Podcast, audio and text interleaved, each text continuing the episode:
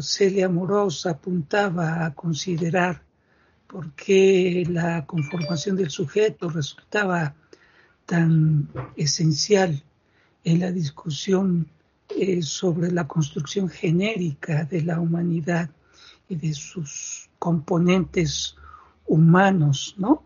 Eh, sean hombres, mujeres, en sus formas diversas de serlo. Y decía una de las cosas, aludiendo a lo que es eh, parte del basamento conceptual que utiliza Portolés, que era esta este, hermenéutica de la sospecha o filosofía de la sospecha que retomaban de algunos filósofos para poder establecer o por lo menos tener esa argumentación desde la cual eh, se pretende que ahora sí que aquello que conforme ya constituido el humano no transita meramente por el orden de su naturaleza, sino que hay todo un sentido establecido de forma, lo hemos venido platicando, compleja, amplia, dinámica, que requiere sospechar de lo que existe como tal. ¿no?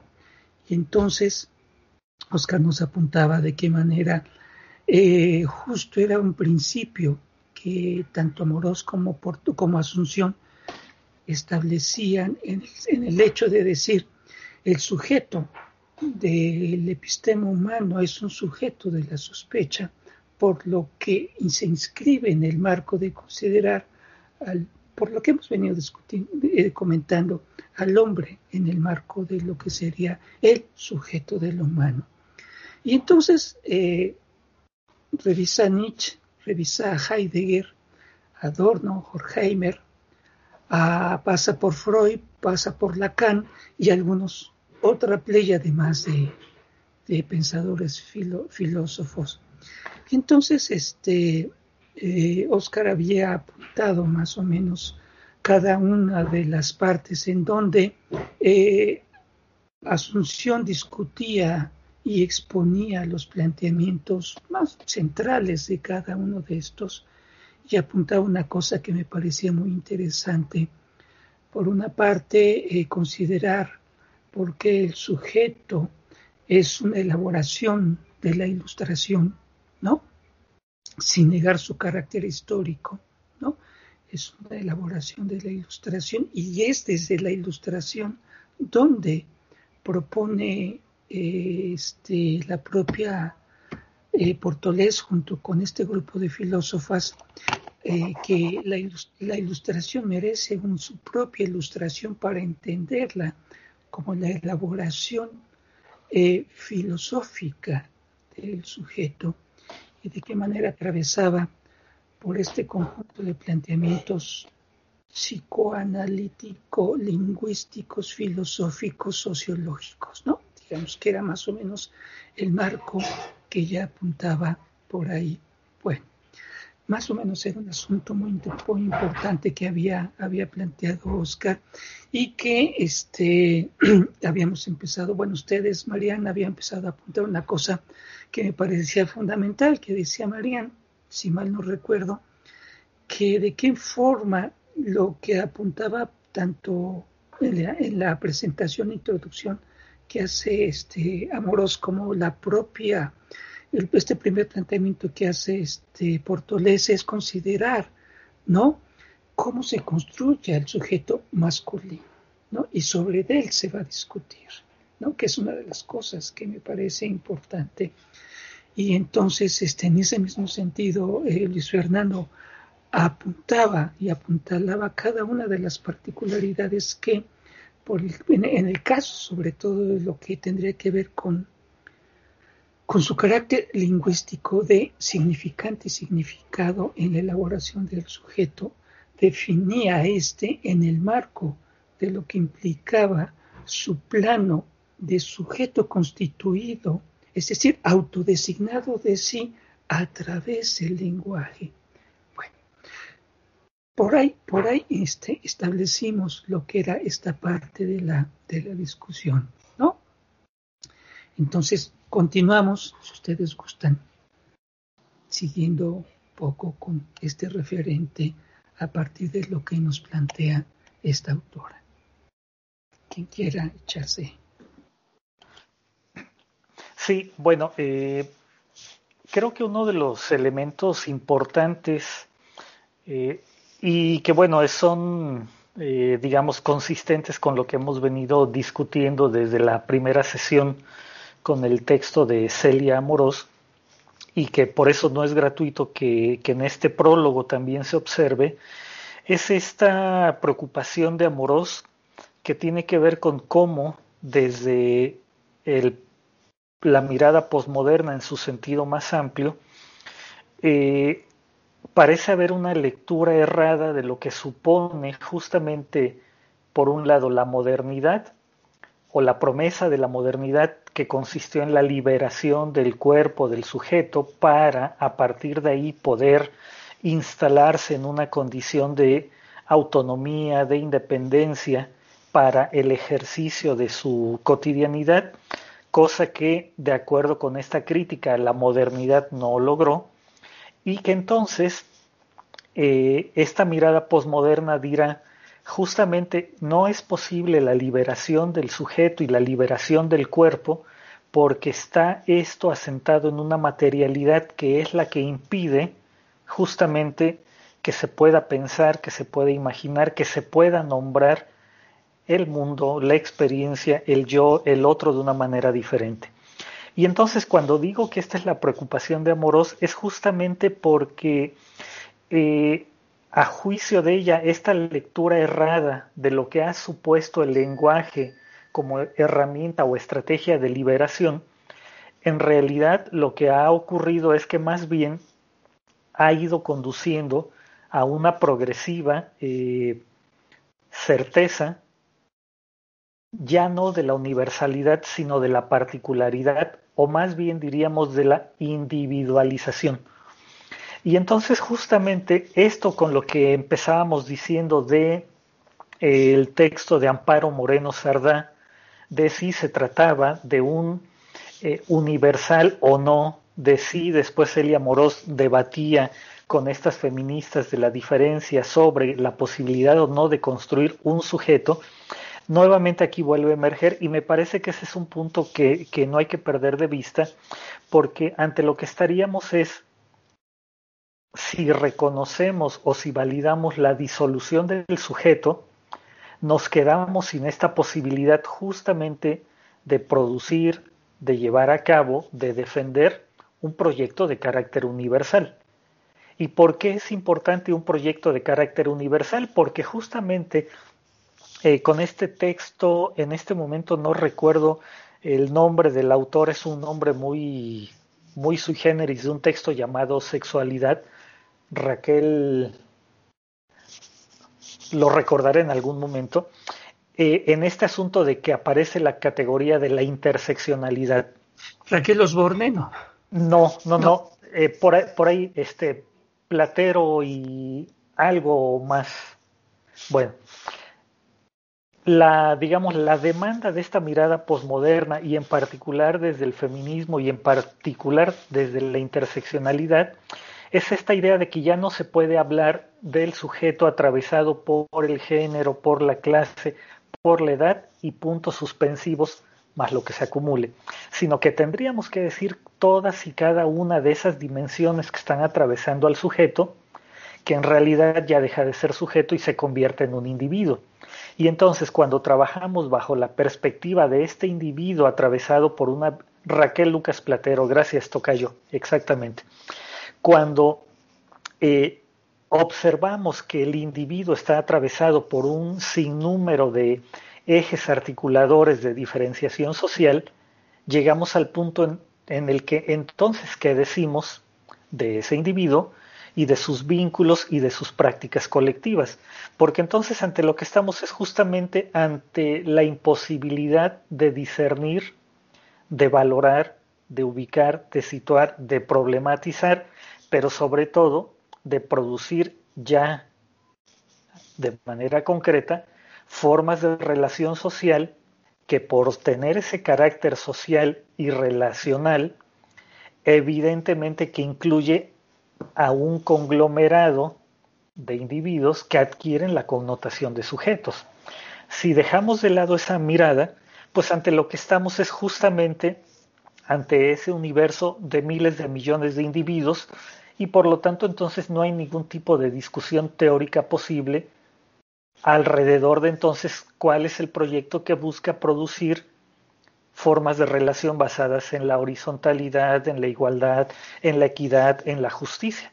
Pues no hay. Entonces me parece que ese es un elemento que no hay que perder de vista y que ya después en el desarrollo del texto la propia Asunción Oliva, diciéndolo de otra forma, enfocándose en asuntos que Amorós en el prólogo no toca y que en otros de los textos que hemos revisado no aborda, ahí me parece que lo empieza a plantear muy bien, ¿no? Cómo, a pesar de que hay un análisis, ella le llama crítica a la crítica de la filosofía, ¿no? Es decir, cómo estos filósofos críticos, Nietzsche, Heidegger, después los psicólogos, Freud, Lacan, después nuevamente los filósofos como Wittgenstein, eh, cuando hacen esta crítica a esa crítica, en realidad lo que nos estaría planteando es que no nos dejemos eh, llevar por la idea de que en el individuo se resuelve el fenómeno colectivo. Sí, evidentemente ahí toma concreción, ahí toma forma. Y digamos, desde la antropología estaríamos ante el escenario de la variabilidad intraespecífica, donde si bien tenemos un código genético compartido, hay una variación que hace que cada individuo, justamente a pesar de formar parte de la especie, tenga ciertas particularidades. Pero, es decir, tomar la particularidad como el todo nos impediría justamente producir una reflexión crítica sobre lo que supone, cómo se ha configurado este sujeto viril, hegemónico, dominante, androcéntrico y patriarcal, y por lo tanto cómo lo podríamos desmontar. Por ahí en este momento lo dejo.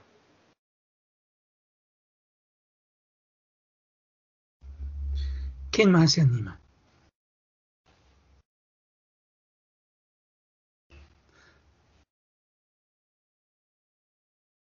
Marian, perdón, o, ratito. A ver, yo... Eh, Sale el Este, bueno, primero decirles que el texto me ha encantado y me ha encantado sobre todo por em, la capacidad de ir eh, construyendo la genealogía de la filosofía posmoderna, por lo menos en esta parte, o sea, poco ¿cuál, cuáles, cuáles son eh, los, los, los pilares sobre los cuales el posmodernismo se sustenta, que de alguna manera es a través de la filosofía nietzscheana, y esa, toda esta corriente que va de Nietzsche, Heidegger, del psicoanálisis, particularmente del lacaniano, y en cierta medida de eh, cierta parte de la teoría crítica de la escuela de Frankfurt.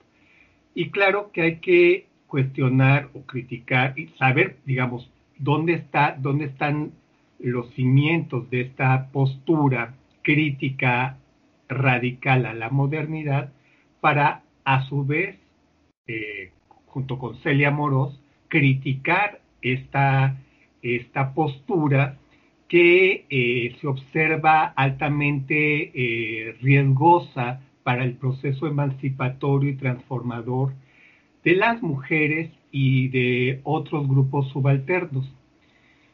Eh, me gusta esa parte y me gusta muchísimo porque creo que la autora va haciendo una, eh, no solo una, una descripción muy clara de incluso los quiebres teóricos que cada autor, Nietzsche o, o el propio Freud, van teniendo para ir construyendo una crítica al sujeto de la modernidad que termina siendo, en muchos sentidos, eh, muy moderna y muy ilustrada. ¿no? sale, no se puede salir del paradigma eh, ilustrado en esta crítica, ¿no? Eh, eso me parece realmente muy interesante.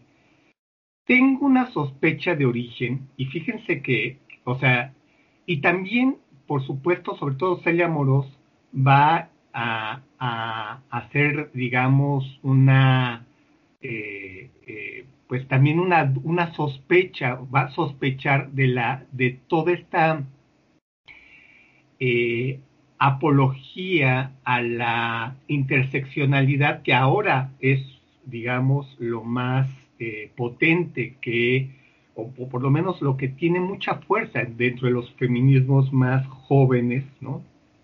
Esta idea de lo, por su eh, colaboración a esta imposibilidad de construir un, un sujeto emancipatorio que de alguna manera tiene que tener, o sea, todo, toda apuesta por una emancipación, por un enunciado emancipatorio, tiene que hacer uso de un nosotros que el posmodernismo eh, ha considerado imposible, pues, ¿no? O sea, la posmodernidad lo que de alguna manera eh, tiende es a arrojar, eh,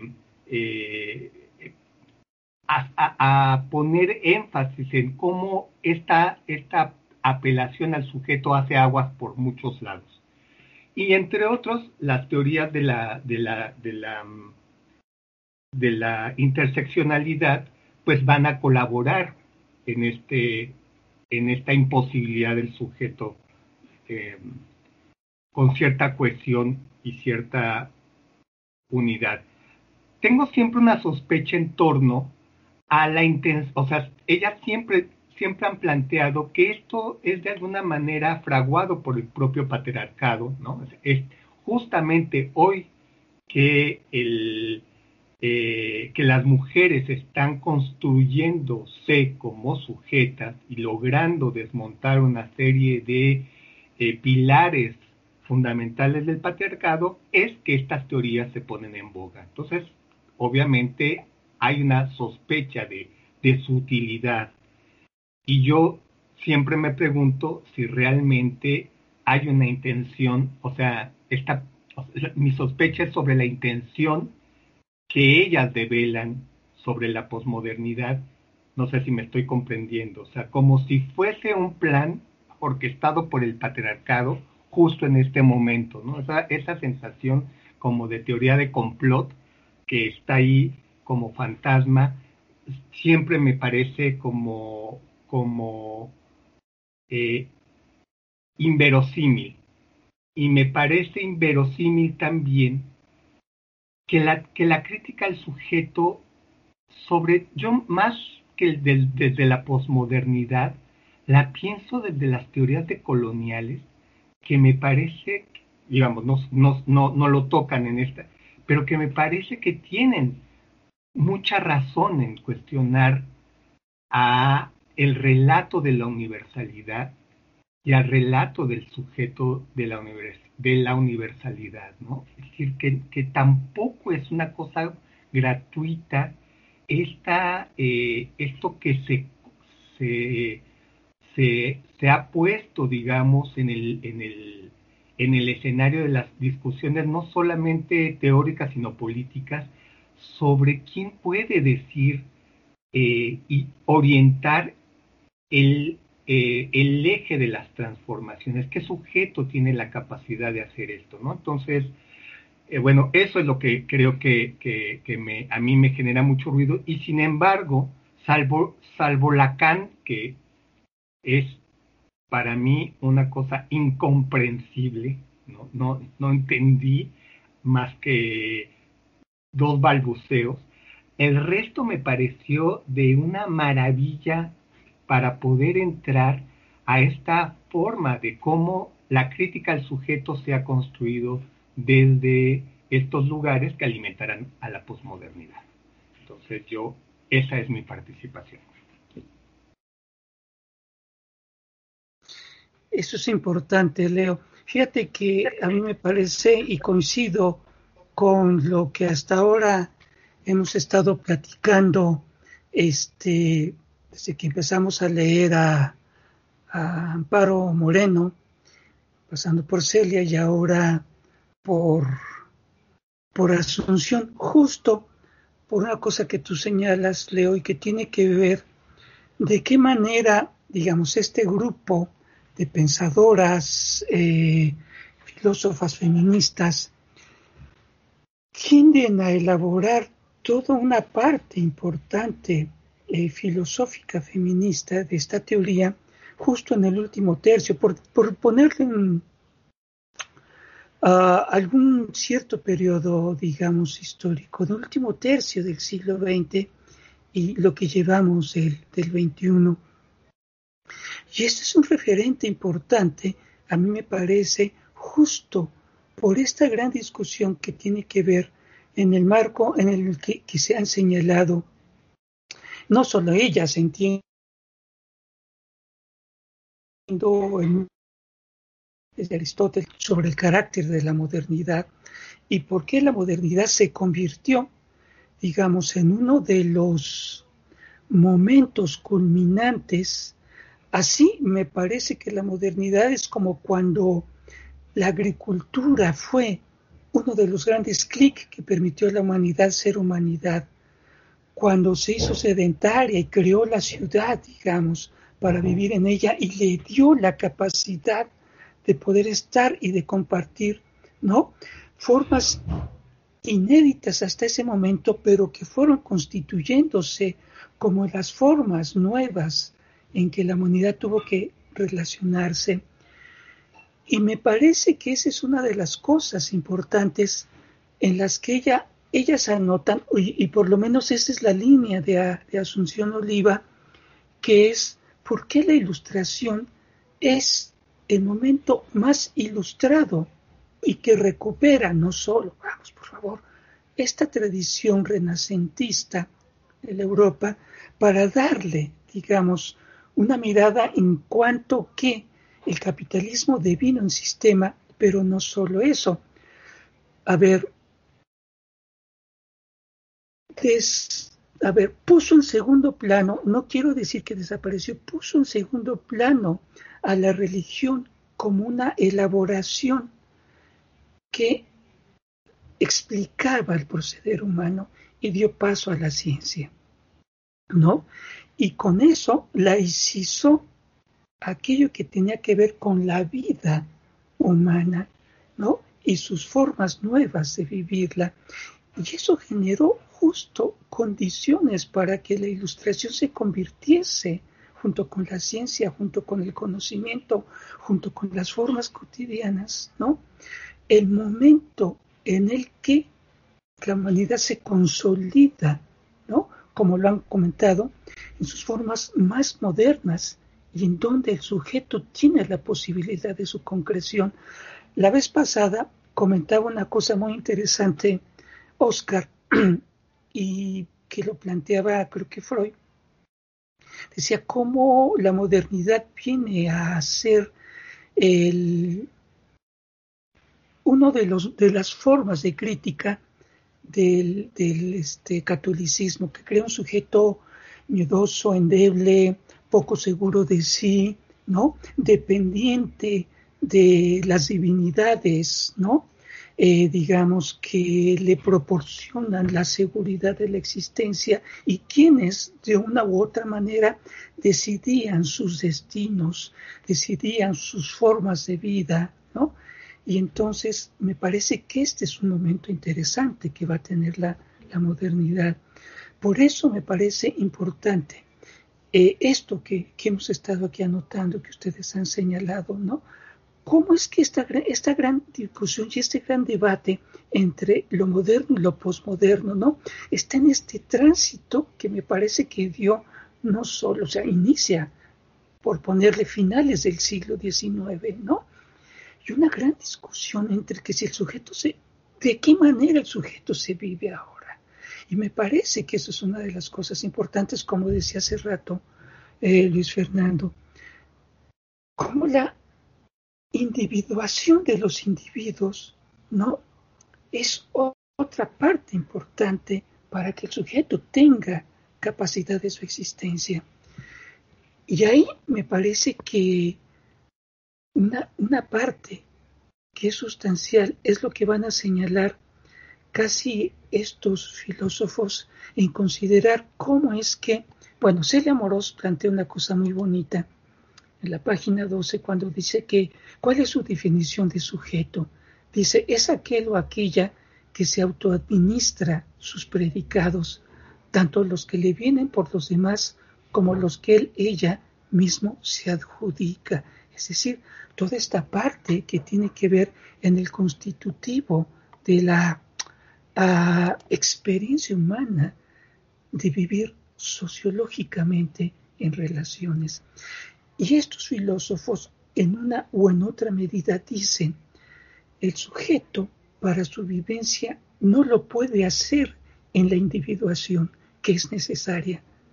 Necesita de las relaciones sociales de los otros.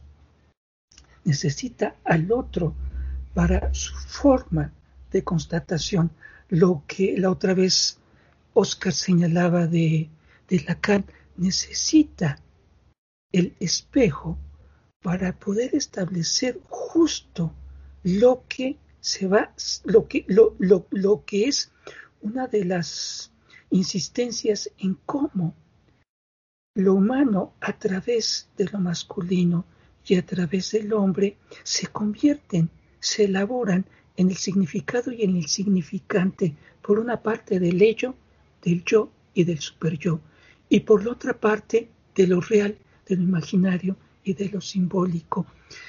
Y es ese punto del significado significante, ¿no?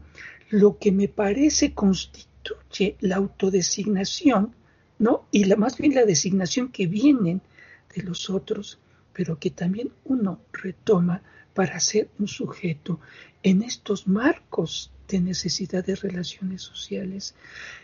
Y ahí me parece que eso es una de las grandes cualidades que, que, se, que se van a presentar en los aportes que estos hacen, digamos, pensando que es una crítica a la, es una crítica de la razón a la razón crítica, ¿no?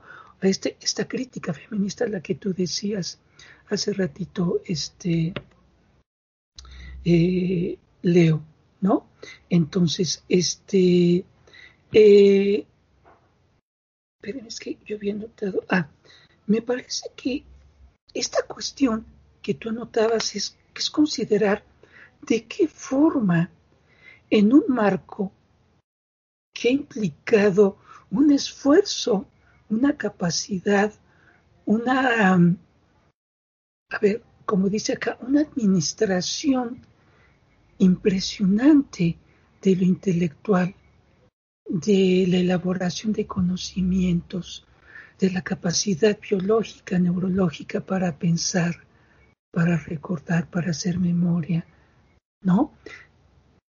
Se construye el patriarcado. Me parece una par en la que, desde la mirada de las feministas, estas nos dicen cómo es que la filosofía, la sociología y la psicología bueno, más el plano sociológico, han dado cuenta de la construcción del patriarcado, ¿no? En sus grandes complejidades y han tratado de explicar entre su verisimilitud, por una parte, constituyendo un epistema hombre, y por otra parte, ¿no? Cómo es que se han elaborado todas estas formas de introyección de esta universalidad eh, homogénea, verosímil, ¿no? Que van desde las elaboraciones filosóficas hasta las elaboraciones folclóricas, tanto de los hombres como de las mujeres, para aceptar, para entender, para decir que eso ha sido la trayectoria de lo que ha sido esto, que es como la ilustración en los marcos de su propia elaboración qué es la historia, ¿no? O sea, la ilustración ha hecho parte de los procesos sociales en los marcos de la historia. Por eso me parece que el carácter de eh, el significado y el significante son constitutivos al nombrar aquello que tanto Freud como como este como Lacan hablan en esta triada en donde ¿no? Entonces, la sustitución del padre por el falo es uno de los ejes centrales que dan cuenta en cómo lo real, su, constitutivo imaginario y su proceso de simbolización ante la carencia de lo que la madre no le puede brindar al niño, queda plasmado en un yo que es justo lo que articula la parte primaria, la metafísica, la voluntad de ese poder que decía Nietzsche, y el super yo es el que justo hace los, perdón, los ajustes a esa internalización patriarcal. Entonces, me parece que hay cosas muy, muy interesantes sobre esto que venía planteando. Bueno, yo aquí la dejo. Bueno, este, pues a mí me gustaría comentar algunas cosas.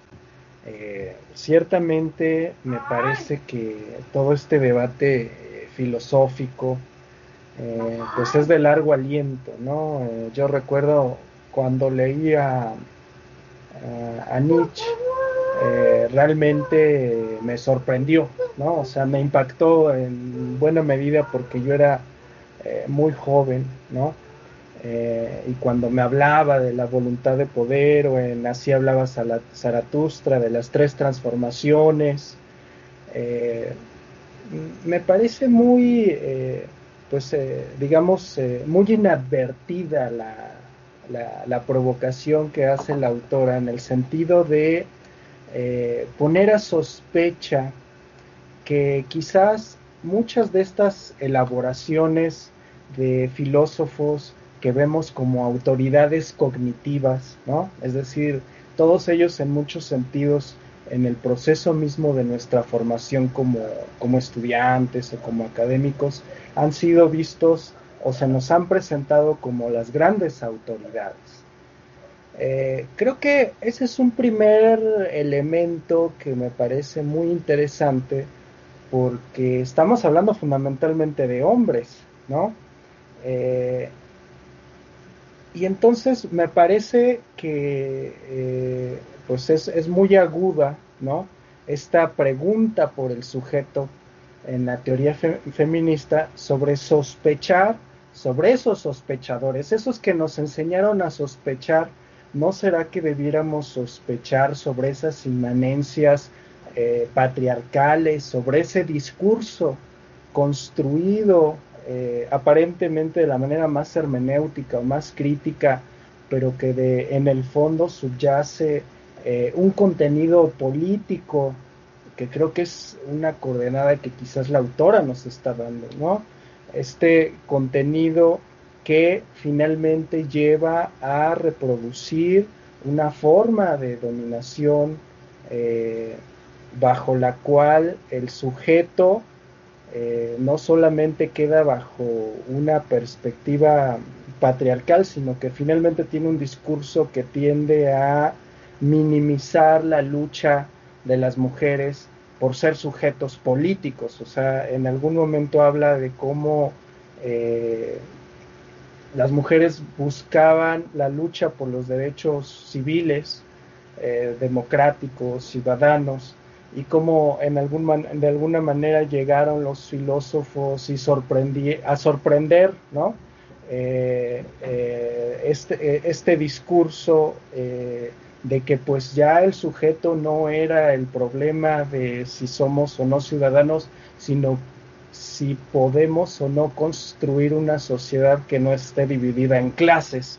Y entonces el aspecto de clase por encima del de ciudadano cuando la mujer efectivamente todavía no era reconocida como ciudadano, cosa que era fundamental en el propio proceso.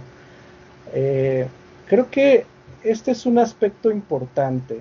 Eh, otra cuestión que también me llama la atención es el asunto de cómo, cómo centrarnos como sujetos, cómo, eh, digamos, relacionarnos con estos autores de tal manera en que al pensarlos o al discutirlos no, no, no, estemos, digamos, eh, como condenados a lo que estas autoridades dicen, ¿no? O sea, dicho de otra forma, eh, ¿cómo poder construir conocimiento nuevo? ¿Cómo poder aperturar eh, el propio o la propia categoría de sujeto a, otros parámetros que quizás no han sido pensados. Creo que estas son preguntas que la propia autora se hace y que logra aperturar justamente a partir de esa, de esa sospecha, ¿no? Es decir, a mí no me parece que haga un recuento o una descripción de estos autores, sino que por el, por el contrario, ella está dialogando con ellos para hacer una construcción propia de un sujeto que no ha sido nombrado, de un sujeto que no ha sido integrado desde el punto de vista del pensamiento, desde el punto de vista eh, de una posibilidad de construcción de una sociedad eh, distinta en donde el patriarcado no domina, ¿no? Y, creo que problematizar, cuestionar, eh, dialogar justamente con, estos autores que de alguna manera al minimizar, no sé si sea la palabra, pero me parece que minimizan al sujeto, como un centro importante en términos, eh, digamos, más, eh, más ontológicos y más políticos, más éticos, ¿no? Como en distintos niveles se viene a minimizar al sujeto en estos eh, posicionamientos postmodernos, que incluso en términos metodológicos, en el quehacer que tenemos en las universidades, a veces pareciera que en las propias investigaciones lo más importante es la estructura y no el sujeto, ¿no? O sea, de tal manera en que eh, yo, por ejemplo, digo, desde el punto de vista epistemológico, eh, me parece esto muy, muy fuerte, ¿no? Porque, eh, ¿cómo es que, digamos, se pone mucho acento en la estructura social, en la cultura, eh, en lo que instituye al sujeto, ¿no? Un poco como Freud, el, ello, el inconsciente, eh, y en qué, en, qué momento dejamos de producir eh, textos académicos, ¿no?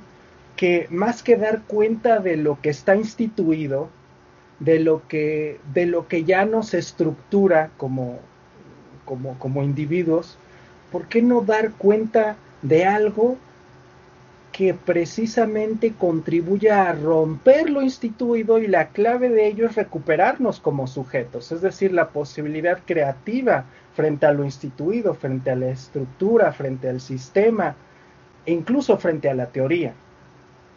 Eh, la, teoría instituida, como diría Thomas Kuhn, como este paradigma producto de una serie de consensos académicos entre comunidades académicas que, obviamente se mueven en círculos de poder. Eh, yo creo que mucho de esto tiene que ver con esas estructuras patriarcales a las que hoy en día le llamamos mafias académicas, ¿no? Eh, y, el asunto que a mí me, eh, pues me, invita, ¿no? en muchos sentidos es que es muy importante para deconstruir la, masculinidad como un objeto de estudio desde las ciencias sociales o desde la filosofía, como en este caso, eh, para, para deconstruirlo es muy importante recuperar y repensar al sujeto no solo desde el punto de vista epistémico, sino ético, bueno, político y metodológico. Y que entonces el conocimiento tiene un sentido, o sea, hay un sentido bajo el cual construimos conocimiento y a mí me parece que la autora lo tiene muy claro, ¿no? Que tiene que ver con cómo posicionamos, cómo nos posicionamos hombres y mujeres frente a una filosofía con muchas inmanencias patriarcales. Yo me acuerdo de, por ejemplo, con quien estoy más familiarizado es con Nietzsche. Hay frases de Nietzsche que verdaderamente son misóginas, ¿no? Eh, y, bueno, yo me pregunto por qué carajos en las, en las universidades no hacemos un análisis fino de esas inmanencias patriarcales. Pareciera que entonces, bueno, al menos cuando yo estudié la licenciatura, eso era como salirse de tema, ¿no? Era como una cosa accesoria a la discusión que no es el centro de interés del autor.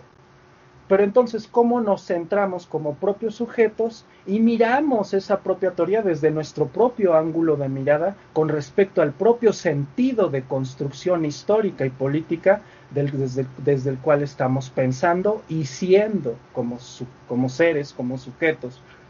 Eh, y que eso implica toda una serie de eh, construcciones históricas, sociales, bajo la cual pues resulta que la historia no es, un devenir de estructuras y de entes ajenos a los seres humanos, sino que nosotros somos precisamente quienes construimos esas estructuras, pero claro, con esta complejidad de que somos productos y somos producentes, ¿no? O sea, somos producto y producente. Y en esa complejidad de nuestro ser social, creo que eh, pues en mucho de esta complejidad social nos está problematizando la autora, ¿no? Aunque realmente pues eh, hay algunas discusiones, yo nunca he leído a Lacan, por ejemplo, eh, ahí sí, con algunos autores, Levi Strauss estoy mucho más familiarizado, pero hay algunos autores con los que realmente no, no, no pude conectar en la discusión particular, pero sí entiendo eh, que me parece que es lo más importante, el sentido general de la construcción con la que el autor está trabajando, ¿no? Eh, y bueno, pues esto es lo que quería donar. Venga, Marian. bueno, eh, ¿cómo les va? Bueno, nada, yo ya igual la semana pasada hablé, pero varias cosas que me quedo pensando. Lo primero me parece re interesante lo que dijo Leo, para pensar, me viene todo el tiempo el texto de Arditi entre el Niandé y el Oque, creo que es, como para pensar cómo conformamos los nosotros, ¿no? Como los nosotros, nosotros universales y los nosotros particulares, ¿no? Entonces, como muchas veces, pensando el posmodernismo, etcétera, quizás caer, porque dice que es lo que explica Arditi que en, el, en la lengua guaraní hay dos maneras de, hablar del nosotros, eh, bueno, dice nosotros claramente, que uno es el ñandé, que tiene una idea este universal como de ciudadano, si queremos, y el otro que es el oikeo, no me acuerdo, que tiene que ver con los particularismos que conforman también un nosotros. Eh, en base a eso sí me parece que siempre está la tensión política de cómo generar estrategias, porque ahí se empieza a fragmentar el sujeto dentro del feminismo, pero al mismo tiempo, no sé si ya lo dije esto la semana pasada, pero al mismo tiempo la necesidad de poder como generar los niveles de conformación política y repensar de vuelta quién sería, en qué momento de alianza del sujeto feminista es para una alianza, en qué momento se pueden pensar las particularidades, pero no caer en esta política de guiones, que sería lo que Leo hablaba como interseccionalidad, en la cual hay tenés un problema para lo político, ¿no? Pero que está buena la pregunta por el sujeto de, de Portoles, pero que bueno, vamos a ir viendo lo mismo que pasó con la otra autora, para dónde va ella, ¿no? Porque también hay que repensar este ñandé, que es un ñandé que restablezca las diferencias y retomando un poco a Lacan, etcétera, que bueno, yo por Argentina y tanto psicoanálisis lo así, lo, todo el tiempo, y lo, y que más yo entendía era Lacan de última, eh, justamente pensar este sujeto oscuro, fragmentario, etcétera, también dentro del sujeto feminista, pero sin perder de vista este ñandé. Respecto a lo que decía Francisco, que bueno, ahora se fue, o sea, no sé si hay que demonizar a Nietzsche o a los autores porque eran misóginos, digamos. Eso es como que son autores de una época, que quizás en esa época había feminismo claramente, pero ellos hicieron un montón de aportes que me parece que son válidos. El problema me parece que lo que está más espantada por Tolés es, aunque ahí no lo vemos, es como, por ejemplo, el feminismo, todo el postestructuralismo, que creo que lo, con lo que ella está dialogando en ese momento, espantada, es muy Foucaultiano, por ejemplo, y todo lo que es Foucaultiano retoma a su vez el debate con Lacan, el debate con, con ¿cómo se llama?, con Nietzsche, eh, Nietzsche, etcétera. Entonces el problema es cómo hacemos esas traducciones de los sujetos. Entonces me parece que el problema no son los autores, el problema son esas categorías eh, que no nos hagan perder el horizonte político. Creo que va más por ahí.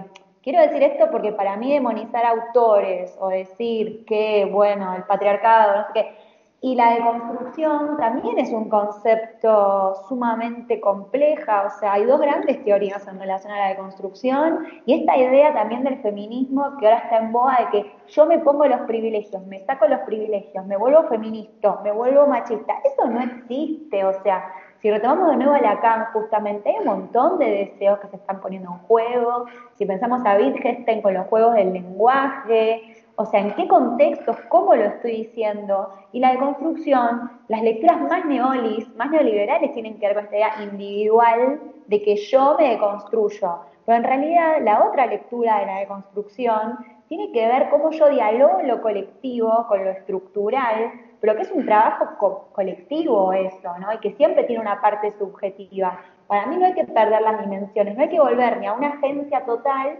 ni a una estructura total, que creo que igual esto, afortunadamente, yo también lo veo en México, creo que la academia tiene un diálogo súper como vasto sobre eso. Yo no estoy viendo que sean hiperestructuralistas acá, o sea, yo creo que eso es un modelo de los 60 que el postestructuralismo se encargó de poner, dinamizarlo, dinamitarlo, pero capaz se le fue, digamos. Entonces ahí lo que está diciendo ella es justamente, ojo con caer en el individuo y pensar que todo es sujeto, por algo vuelve a Lacan, vuelve a Freud, y sí repensar estos juegos de lenguaje, pensar los contextos. Entonces creo que ahí hay como algo más eh, en diálogo. Bueno, eso.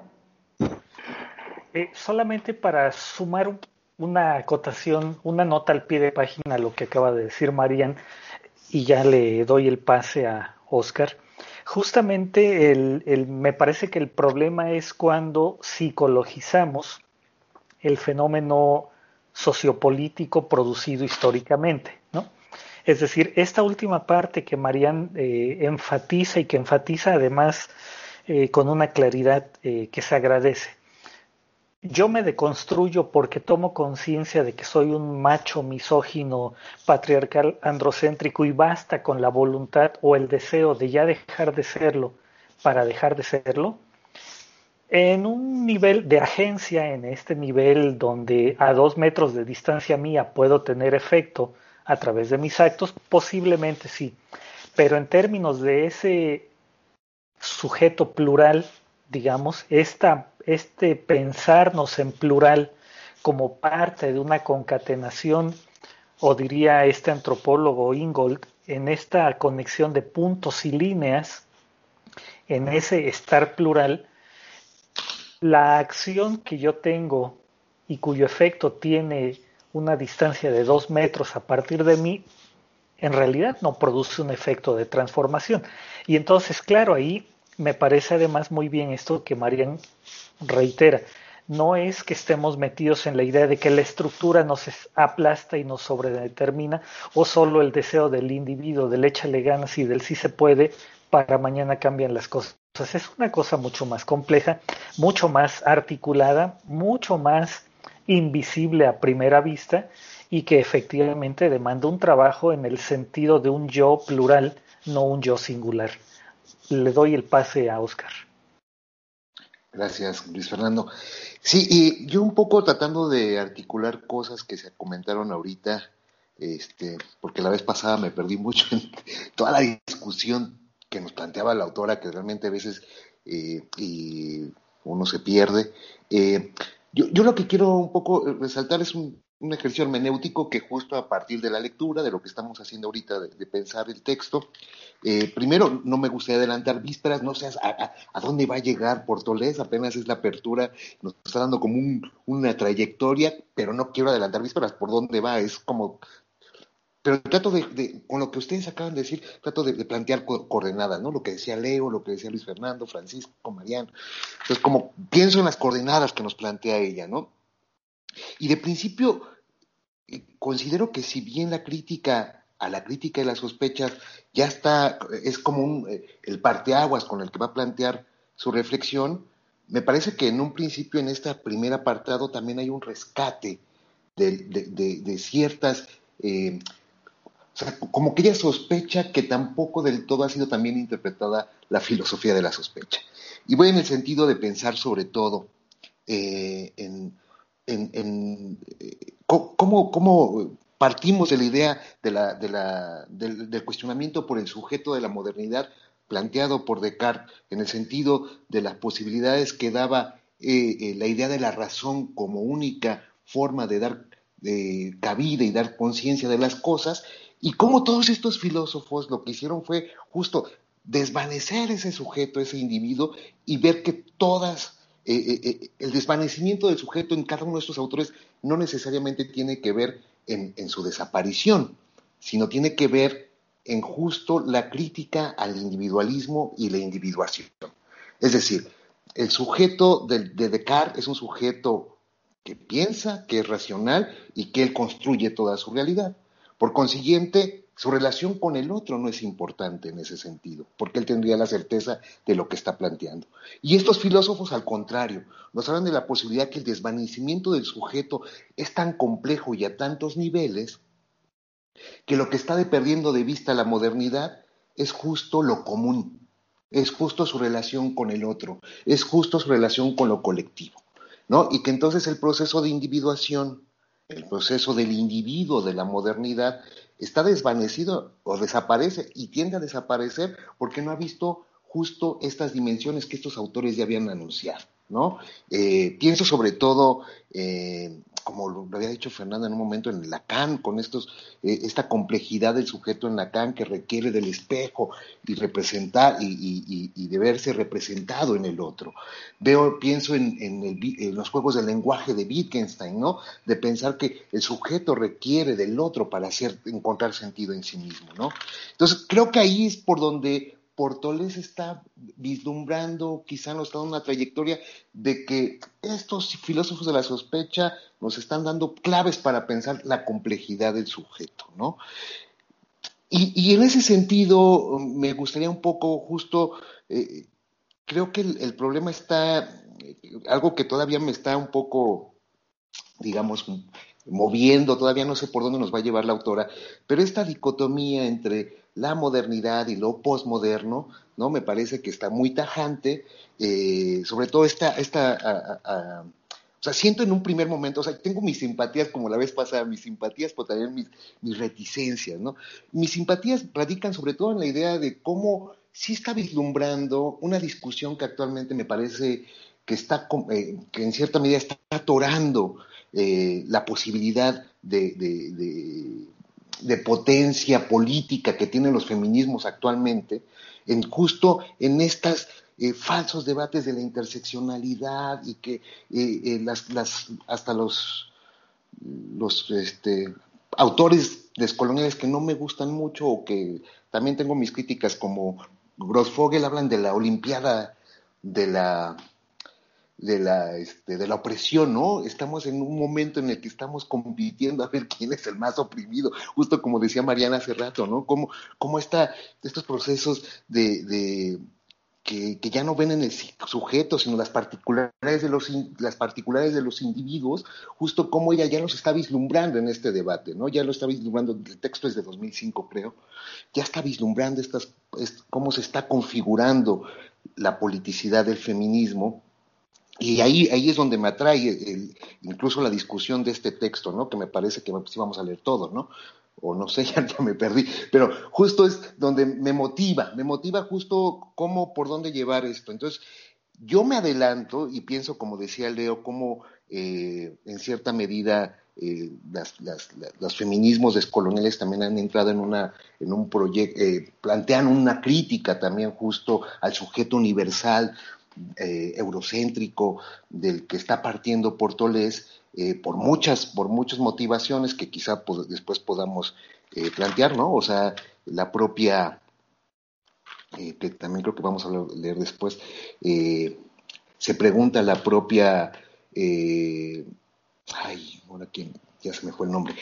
El sujeto subalterno puede hablar, pregunta ella, que es Gayatri Spivak Gayatri Spivak, ¿no? Justo una, crítica poscolonial, que a lo poscolonial se le ha adjudicado esta idea de que son posmodernos, ¿no? También abre esta crítica y se pregunta sobre esto, ¿no? Puede hablar el sujeto subalterno y, con un ejercicio también de, índole filosófico y ontológico en este texto del sujeto subalterno puede hablar cuando habla de las mujeres sati que mueren inmoladas en la hoguera eh, en la India eh, y creo que justo eh, estamos en esta, en esta crisis de paradigmas que la posmodernidad en cierta medida abona, pero que no podemos dejar al margen de una serie de posicionamientos críticos de orden epistémico y político, sobre todo en los feminismos. Y yo creo que justo, no sé si por ahí nos va a llevar, pero un poco yo quisiéndome adelantar, que creo que el problema está en justo en que el proceso de individuación y de individualismo que lleva la, esta idea del sujeto escindido de la posmodernidad no está tomando como referente lo que nos está diciendo aquí Portoles de estos autores que están pensando en lo colectivo, lo común, la relación con el otro, y me parece que es justo la construcción de lo común. Si estamos en un, en un periodo, en un proceso en el que estamos en, un, en procesos de individuación, de ver las particularidades, de ver, también creo que tenemos otras vías y otras posibilidades que es pensarnos en lo común y qué es lo que no se está dimensionando en esta discusión. Por aquí dejo mi participación esperando que podamos seguir dialogando.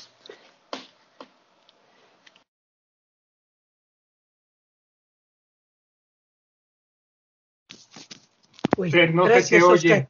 Sí, sí, es que tenía apagado. Gracias, Oscar. A ver, eh, tomo, no sé si leo, pero, pero yo quisiera tomar la palabra. ¿Quieres hablar, Leo?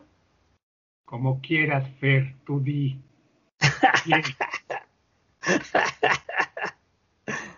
Bueno, me doy la palabra. ya sabía, ya sabía. Este, a ver, muy rápido, me parece que una de las cosas eh, dentro de lo que ustedes han comentado y estamos discutiendo es uno de los puntos que ella dice, a ver, ¿cómo no caer en esa crítica de la metafísica del conocimiento? ¿No? Y ella insiste, si la riqueza que han podido establecer, aportar, eh, brindar estos y muchos más filósofos eh, este, en la historia de la humanidad, ¿no? Han sido fundamentos importantes para que el propio feminismo, a partir de su manera de explicarse a las mujeres en tanto sujetas, como hemos estado comentando aquí, de este mundo, han, han, creado, digamos, estas formas alternativas que me parecen verdaderamente sustanciales en ello. Por ello ella dice, la ilustración y su proceso de constructivo necesita ser ilustrado, basta, de una manera muy vasta y compleja, y, ¿no? porque no hay de otra, ¿no? Es decir, la crítica que hace es justo esta metafísica de lo que implica si tenemos un inicio pero se regresa, se mantiene en los planos de cuál? Del conocimiento androcéntrico que determina a lo humano. Y esa es la gran crítica que hace el feminismo, ¿no? Entonces el feminismo se nutre de estos, de estos conocimientos porque los son necesarios, ya elaborado otros conocimientos con base en ellos, ha deconstruido otros conocimientos, ¿no? Estos, perdón, estos conocimientos y le han servido para elaborar estas cuestiones que tienen que ver en lo que decía este creo que Fernando o perdón eh, Leo en esta genealogía que hace este que hace Portolés de, este, de, estos, de estos filósofos. Eh, me parece que esa es una parte interesante de lo que es el reto feminista y de lo que es nuestro propio reto por lo que nos preguntamos, por lo que nos atora, por lo que nos hace avanzar, ¿no? De pensarnos dónde nuestra propia sospecha, nuestra propia duda nos hace detenernos y nos genera la inquietud no de decir, a ver, esto irá por acá o esto irá por allá. Me parece que un punto referencial que habría que, que yo creo que confirmar, porque lo, lo tenemos, es que el pensamiento feminista es pensamiento de la complejidad y la complejidad no es binaria. ¿no? Me parece que ese es un principio esencial de la filosofía. ¿no? no es que discuta sí o no, Discute el sí o no en el marco de lo que cada uno constituye justo la contradicción humana. Por eso me parece interesante que este reto de ilustrar a sí misma, a la ilustración, en el proceso de cómo la humanidad se ha creado a sí misma es parte de los retos del feminismo. Y lo que ha implicado para el feminismo, ¿no? Es cómo requiere de un tiempo histórico, en términos eh, este, de brodelianos, de larga duración, ¿no?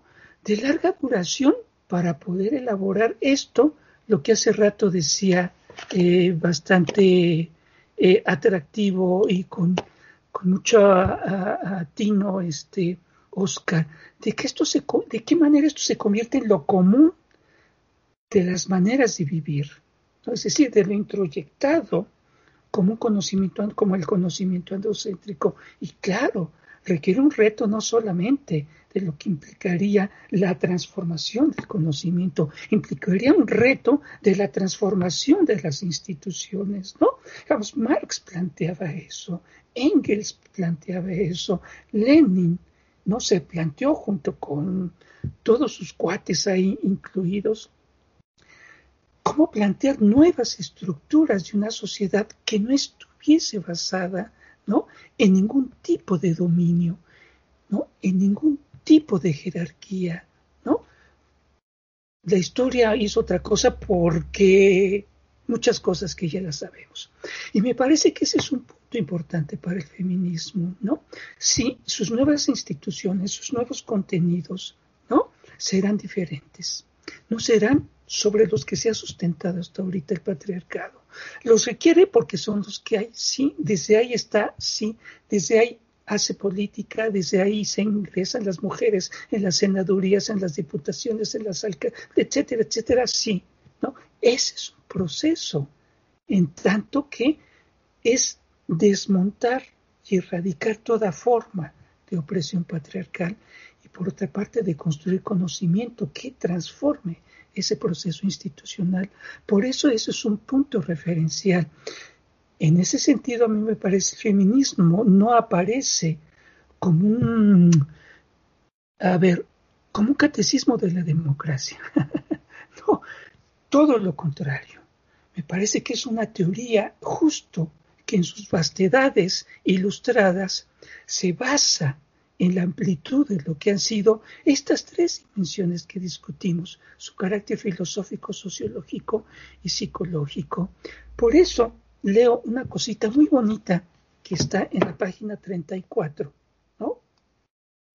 Este, perdón, en la página 37, último párrafo, dice, bis es el nombre para el ser del ente que se sostiene en sí de acuerdo con ello, este ser no consiste ni en la actualitas, en cuanto ésta se refiere solo al ser efectuado del yo que yace delante, ni en la potentia, en el sentido de la disposición de una cosa por algo. El bis tiene el carácter de conatus, del ya apremiante intentar una posibilidad. El conatus es en sí nisus, la propensión a la realización. Por eso a la vis le es propia la tendencia, con lo que alude al apetecer al que se pertenece el representar. Y eso lo toma de Heidegger, justo por eso, por lo que estamos comentando acá. Es decir, la relación a ver, lo humano está constituido por relaciones humanas, por relaciones vis a vis, que en este carácter dialógico, dialéctico, como lo han señalado ustedes, da cuenta de lo que es una constitución del sujeto en sus procesos que se debaten como que, como sujeto moderno o posmoderno, efectivamente escindido, por una parte, del mundo de la servidumbre, por una parte de la monarquía y por otra parte de la religión. Me parece que ese es un aporte que va a hacer este Marx. Y todo el asunto que tiene que ver cuando dice se trata de una fuerza de trabajo libre de todos los, de toda posesión en relación con sus antiguos dueños, ¿no? No es tan sencillo, lo entiendo. Este, y no sé si me estoy explicando lo más adecuadamente posible. Eh, y me parece que otra de las cosas eh, es esto, el carácter enajenado que va construyéndose en el momento en el que, por una parte, la razón se convierte en la certeza y en la verdad del sujeto. Eso, androcéntrico y masculino, que agrupa al resto de la humanidad y la hace universal, omitiendo su carácter diverso, amplio, este, distinto, ¿no? Singular, plural, etcétera. Y me parece que ese es un punto referencial interesante cuando ahí dice es enajena justo el carácter de la construcción del sujeto. Por eso me parece que habría que atender algo a lo que estamos refiriendo acá, ¿no? Es eso, proceso a partir del cual lo que estamos conociendo es aquello que nos cuesta tanto trabajo entender de lo que ha sido estos planteamientos que dicen de la filosofía. Sí, digamos,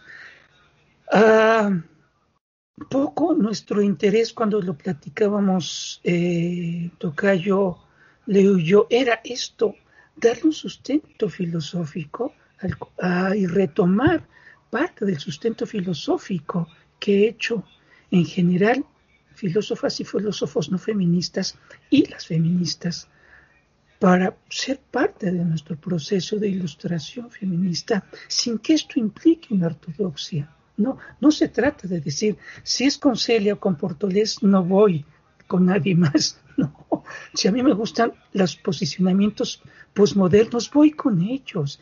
Pero hay un basamento que me permite hacerlo. Si me explico? Porque no se trata, digamos, de casarnos con algo, porque sería la metafísica y el feminismo dejaría de ser feminismo en sí mismo si aludimos a esa posición. ¿no? Parece que ese es uno de los principios, justo lo que ahora señalaba Leo, en, los, en la parte de colonial. ¿no? De qué manera los propios eh, y las propias sujetas del último tercio del siglo XX y de lo que va del XXI recuperan, arropan, se nutren de todo un bagaje, de todo un capital cultural y que ahora discuten en estos ámbitos posmodernidad, modernidad, ¿no? Rural, urbano, ¿no? La racialización del humano, pobreza, riqueza, ¿no? Diferenciación social, etcétera. Me parece que ese es el plano de la complejidad y no sus binarios. Bueno, yo dejo acá para dar la palabra a quien quiera. Leo, Leo, por favor. Bueno, me parece que en efecto esta no es una iglesia ni un grupo de, este, ni una célula del partido. Acólitos. Ni, ni somos del Partido Trotskista Comunista de la Cuarta T versión X, ¿no? O sea, somos, este es un, espacio académico de reflexión crítica, que me parece que, que lo que has hecho, Fer, es pues hacer este, esta, este señalamiento que me parece muy pertinente, que incluso entre, entre nos y nes podemos tener también diferencias de, de posturas y de pero que bienvenida sean.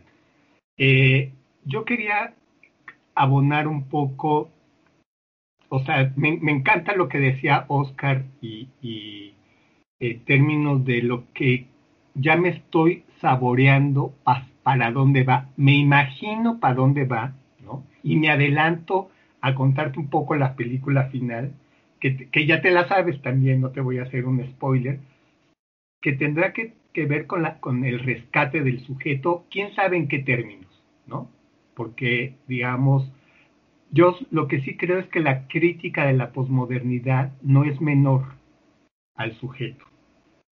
Es decir, al sujeto no solamente en esta forma de apología a la razón, a la, a la, a la transparencia, ¿no? Que esa es la gran fantasía cartesiana que nos vendieron y que de repente nos la hemos comprado, de que, que hay, un, hay la posibilidad de, la transparencia del sujeto, porque el sujeto está atravesado, o sea, yo sí creo que la...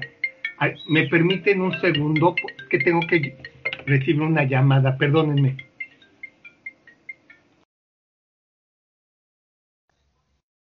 Bueno, continuemos mientras.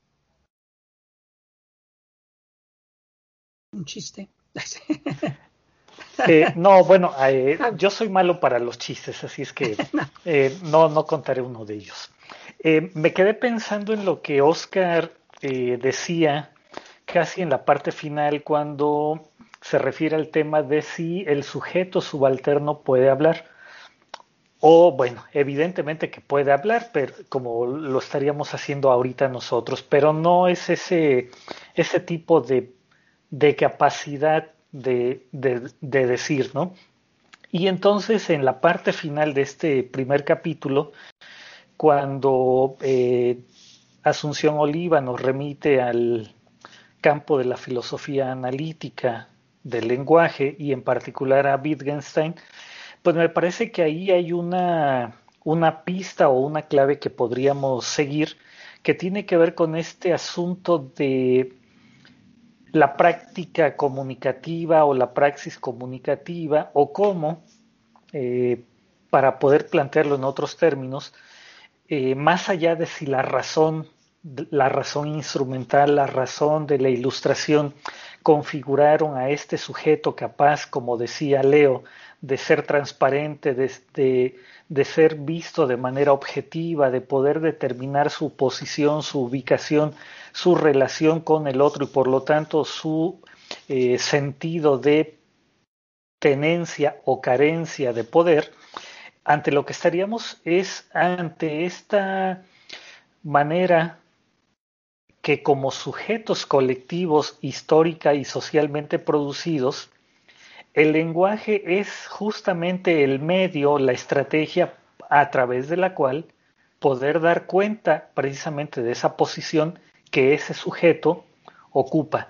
Una posición de sujeto con el poder para nombrar, una posición del sujeto con la capacidad para rechazar ese ser nombrado por el otro, para poder definirse a sí mismo, para poder nombrarse a sí mismo, o en el peor de los escenarios, una incapacidad para hacer uso del lenguaje desde el cual se pueda nombrar la experiencia o la realidad.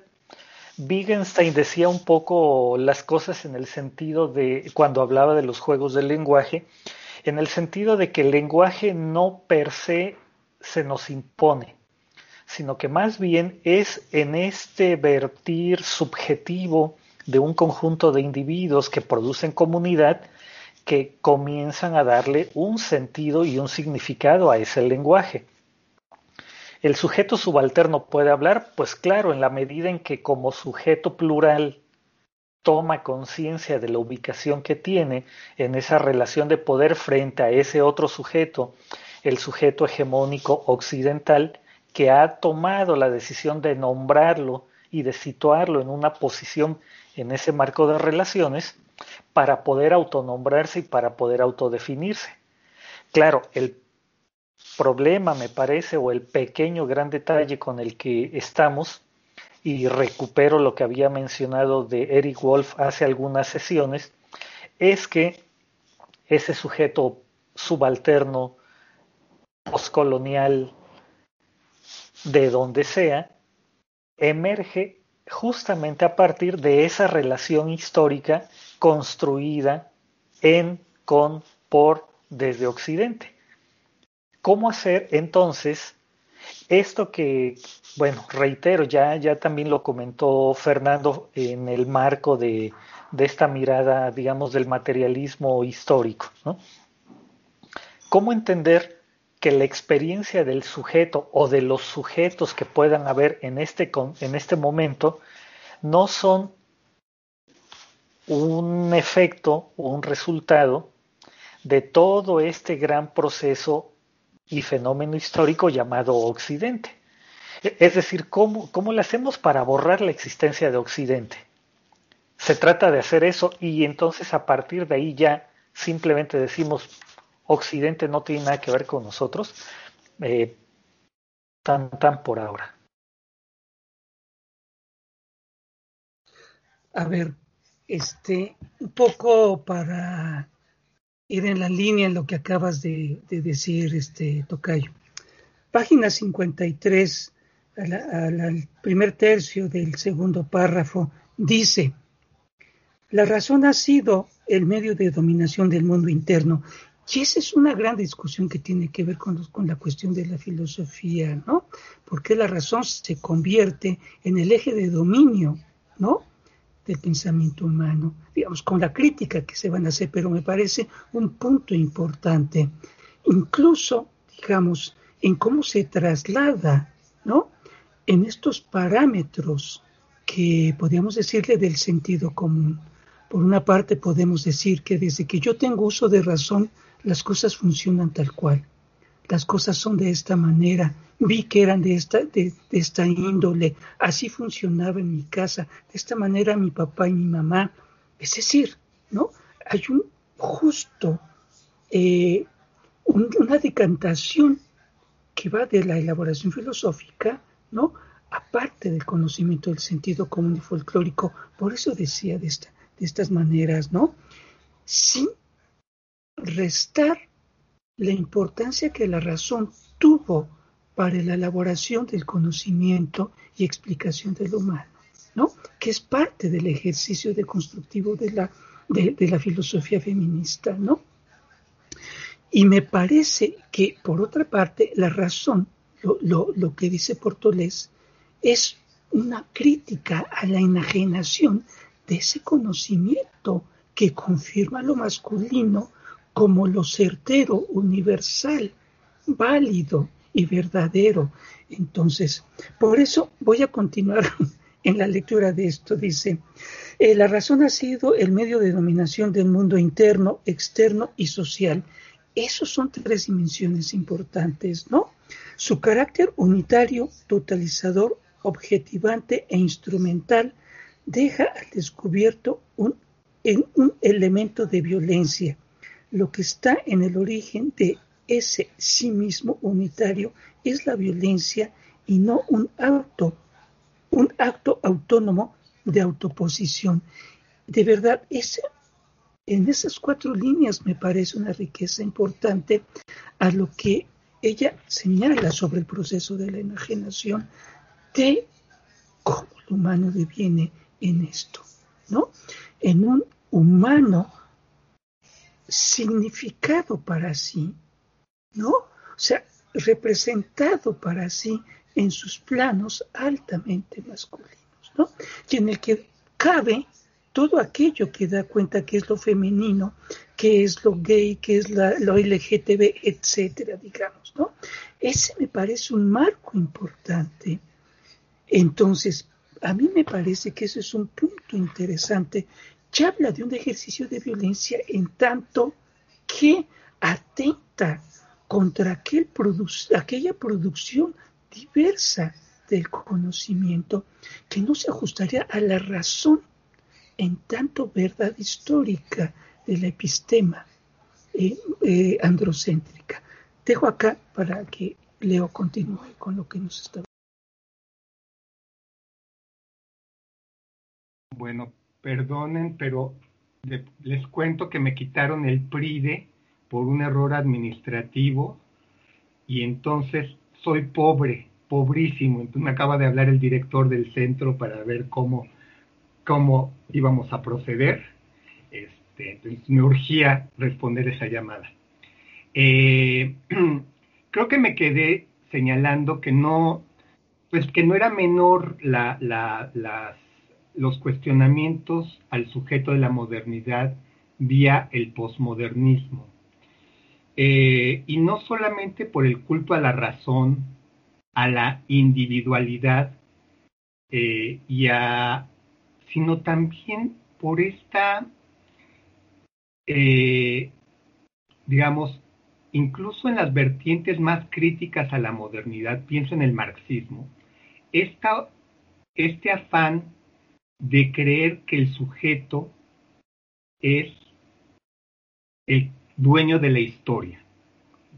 ahorita no me acuerdo cómo lo fraseaba. El, el, hombre hace la, la, historia aunque no la hace a, a su libre arbitrio, pero hay también una vocación de que la historicidad es de alguna manera producto de cierta, de cierta voluntad eh, del individuo y que este texto, que de alguna forma, si bien está publicado en el 2000, es de los 90 como tesis, su tesis doctor, es la tesis doctoral, que justamente está en el marco de lo que implicó la caída de esta gran eh, producto de la modernidad, que fueron los socialismos reales, y de alguna manera la lección para, para los proyectos emancipatorios que, que, nos creímos eh, eh, con la capacidad de transformar el curso del, del, del devenir histórico prácticamente a voluntad. Y en ese sentido, creo que, que, estamos en un predicamento, Houston, porque, porque todo indica que por ahí no va. Em, aunque de alguna manera renunciar al sujeto tiene implicaciones de asumir que la realidad es así y no hay manera de hacer otra cosa. Pero hay algo que me gustó de la introducción que desliza Celia Moros. Algo así como, en efecto, parece ser que la imposibilidad del sujeto está en los grupos oprimidos y no en los grupos de privilegio, porque ellos sí que tienen un proyecto histórico que lo han instalado y que han orientado el devenir de la historia. Y entonces es cuando yo digo, ah, H. tiene razón, o sea, la renuncia a, la otra aspiración no da cuenta que quienes eh, conducen el destino, que también tienen sus límites. Por eso, digamos, las teorías del complot y del, del, del, poder como, una, como un todo coherente siempre son bastante fallidas. Pero sí hay algo que em, que no podemos dejar de soslayar, que es la posibilidad de, de construcción de la realidad desde los poderes, ¿no? Desde la, de la constelación de poderes que, que logran, digamos, no solo eh, orientar la historicidad, sino convertirse en sentido común, ¿no? Y este, y bueno, ahí creo que, que por eso la renuncia al sujeto es una eh, renuncia que no podemos darnos el lujo de, darnos. Eso es lo que quería compartir.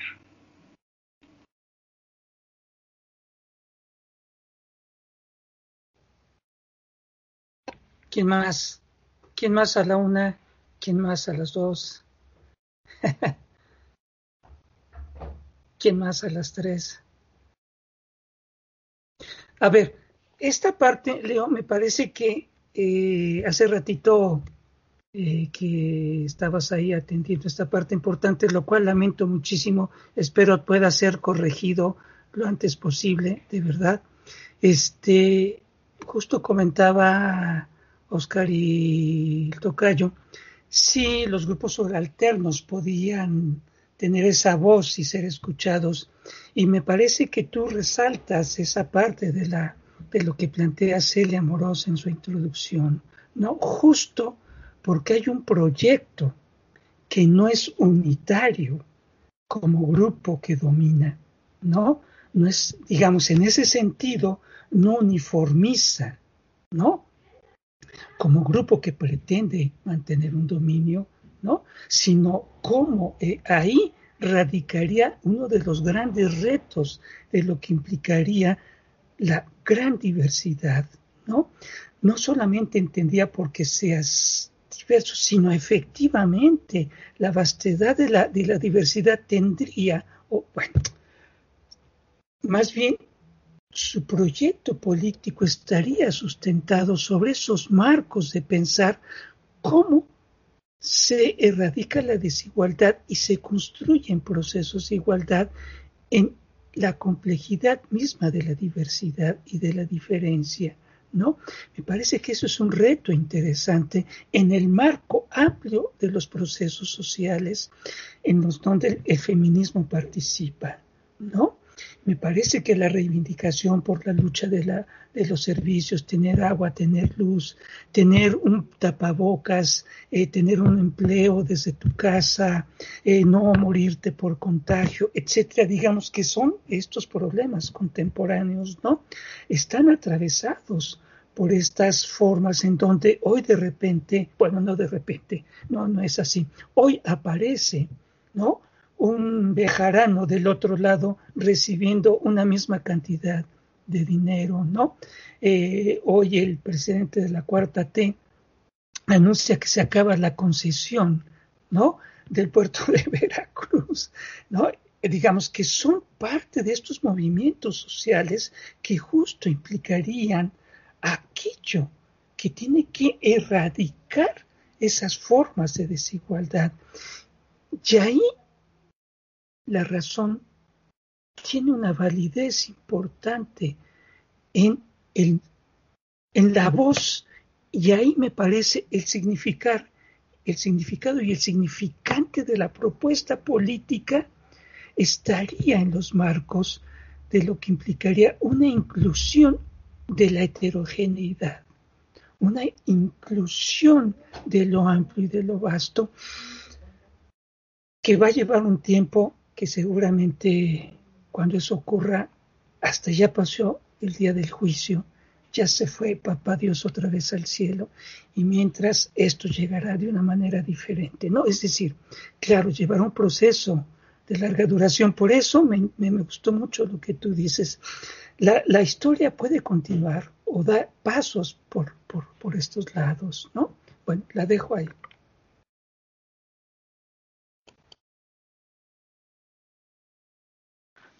Bueno, eh, a reserva de, que esto no lo vamos a resolver ahora y seguramente no lo vamos a resolver a lo largo de este año ni del siguiente, aunque podríamos empezar a intentar eh, respuestas. Pues esto último que acaba de decir Fernando me, lleva a la pregunta que en, buena medida le da motivo de, ser y de existencia a este seminario. Eh, y recupero justo lo que Oscar formuló, parafraseando la idea de que si el sujeto subalterno puede hablar, ese sujeto masculino de existir, que no es un sujeto masculino hegemónico, dominante, puede hablar, ¿cómo lo puede hacer? ¿Cuál es ese, digamos, referente asociado a la razón, a qué tipo de razón desde la cual ese sujeto masculino que estaría en vía de construirse, de autodefinirse de una manera diferente a como el hegemónico viril, masculino, androcéntrico, patriarcal ha sido definido, cómo podría ser este y cómo podría hablar, cómo podría poner en marcha a través del lenguaje una serie de prácticas que dieran cuenta de otra cosa.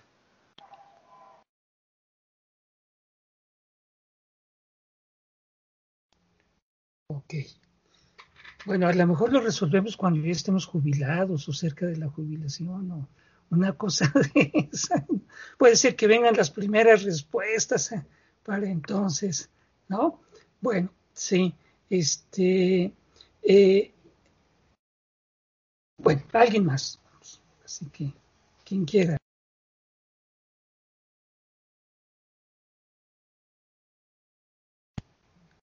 Sí, si quieren, digamos, en esta medida podemos parar acá, podemos irnos a, a un poco a, a, reflexión, como dicen en mi barrio, a reflexionar, ¿no?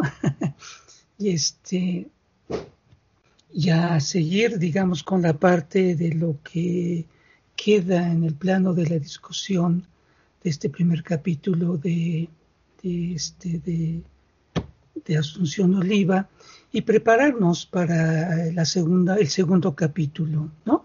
el segundo capítulo de este texto, ¿sí? que se llama El desmantelamiento del sujeto moderno, ¿no? que es lo que habíamos acordado, seguiría la lectura siguiente. Bien, y eso sí,